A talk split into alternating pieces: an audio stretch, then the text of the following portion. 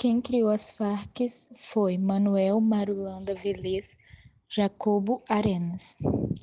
O que significa a sigla FARC? Forças Armadas Revolucionárias da Colômbia, Exército do Povo. Os objetivos da FARC são determinados a retomar as negociações em busca de um acordo pacífico com as Forças Armadas Revolucionárias da Colômbia. O presidente colombiano Juan Manuel Santos disse na segunda-feira que seu objetivo é acabar com o conflito no país e trazer a paz de volta à população. A as Farc foi criada em 1964 na Colômbia. Desde o começo do século XXI, a Colômbia manteve uma atitude inversa em relação aos estados da região. Da região. Enquanto a arquitetura internacional de integração buscava alcançar níveis mais elevados de autonomia frente aos Estados Unidos, Bogotá mostrava fidelidade e confiança na assistência econômica militar e assim como condescendência de sua política hemisférica. As implicações no cenário geopolítico atual se expressam em uma liderança para suplantar os esquemas de integração criados e abonar o terreno para a intervenção na Venezuela. Colômbia e Estados Unidos. Grande parte significa a Colômbia da região latino-americana é caribenha. Se deve à sua política exterior, caracterizada por uma postura subordinada aos interesses dos planos hemisféricos dos Estados Unidos, priorizando assuntos militares e segurança em suas relações internacionais. Um dos ordenadores dessa política que mantém consequências visíveis na atualidade tem sido o Plano Colômbia, renomeado Plano pela Paz da Colômbia em 2016, no final do governo Obama.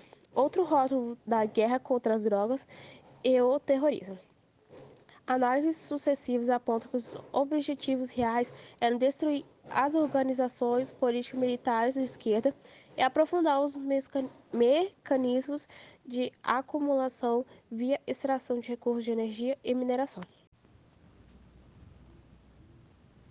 Desde o começo do século XXI, a Colômbia manteve uma atitude inversa em relação aos estados da região, enquanto a arquitetura internacional de integração buscava alcançar níveis mais elevados de autonomia frente aos Estados Unidos. Bogotá mostrava fidelidade e confiança na assistência econômica e militar, assim como condescendência de sua política hemisférica. As implicações no cenário geopolítico atual se expressam em uma liderança para suplantar os esquemas de integração criados e abonar o terreno para a intervenção na Venezuela, Colômbia e Estados Unidos. Grande parte do que significa Colômbia na região latino-americana é caribenha e se deve a uma política exterior caracterizada por uma postura subordinada aos interesses dos planos hemisféricos dos Estados Unidos, priorizando assuntos militares, segurança e suas relações internacionais. Um dos ordenadores desta política que mantém consequências visíveis na atua atualidade tem sido o Plano Colômbia, renomeado Plano pela Paz da Colômbia, em 2016, no final do governo Obama. Outro rótulo da guerra contra as drogas e o terrorismo. Análises concessivas apontam que os objetivos reais eram destruir as organizações políticas militares de esquerda e aprofundar os mecanismos de acumulação via extração de recursos e energia de mineração. Através do Plano Colômbia, se articula uma projeção continental que combina a militarização da sociedade, a assistência para desenvolvimento e a criação de uma infra infraestrutura regional a serviço da extração de valiosos recursos naturais. Nessa linha, a Colômbia concatenou sua atitude hostil com a com as agendas da Estratégia de Segurança Nacional de 2002 e outros com o Acordo de Livre Comércio das Américas, o Plano Puebla-Paraná, Iniciativa Regional Andina e a Iniciativa, Iniciativa Merida. Do mesmo modo, tem que se desenhar uma política de defesa e segurança nacional conhecida como segurança democrática, cuja aplicação tem gerado situações de alta tensão tanto nas fronteiras com a Venezuela quanto Equador devido às incursões militares em seus territórios, como na região que, através de uma convênia de cooperação, põe à disposição, disposição dos Estados Unidos sete bases militares colombianas.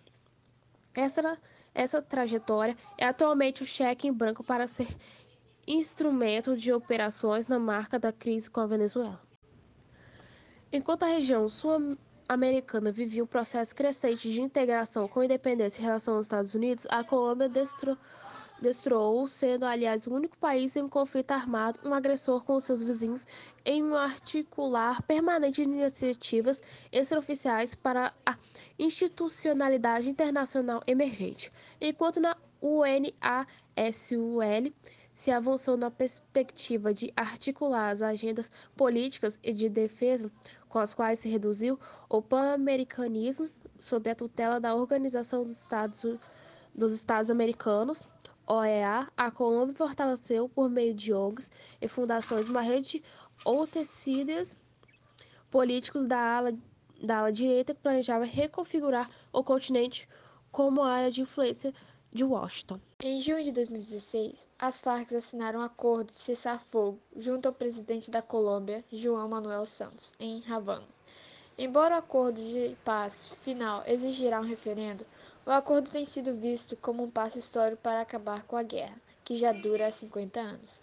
Segundo informações do Departamento dos Estados Unidos, as Farc controlam a maior parte do refino e distribuição de cocaína dentro da por boa parte do suprimento mundial de cocaína e pelo tráfico dessa droga para os Estados Unidos.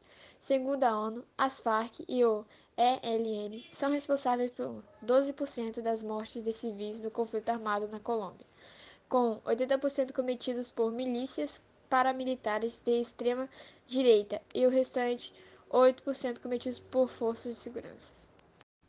A seguir serão listados os principais ativistas e fundadores da FARC. Começaremos por Pedro Antônio Marim, fundador, que morreu em 2008. Luiz Edgar, porta-voz da, da FARC, morreu em 2008. Rodrigo Jiménez, chefe da inteligência da organização. Ainda não se sabe se ele está morto ou vivo. Jacobo Arenas, morto em 1990, líder da FARC.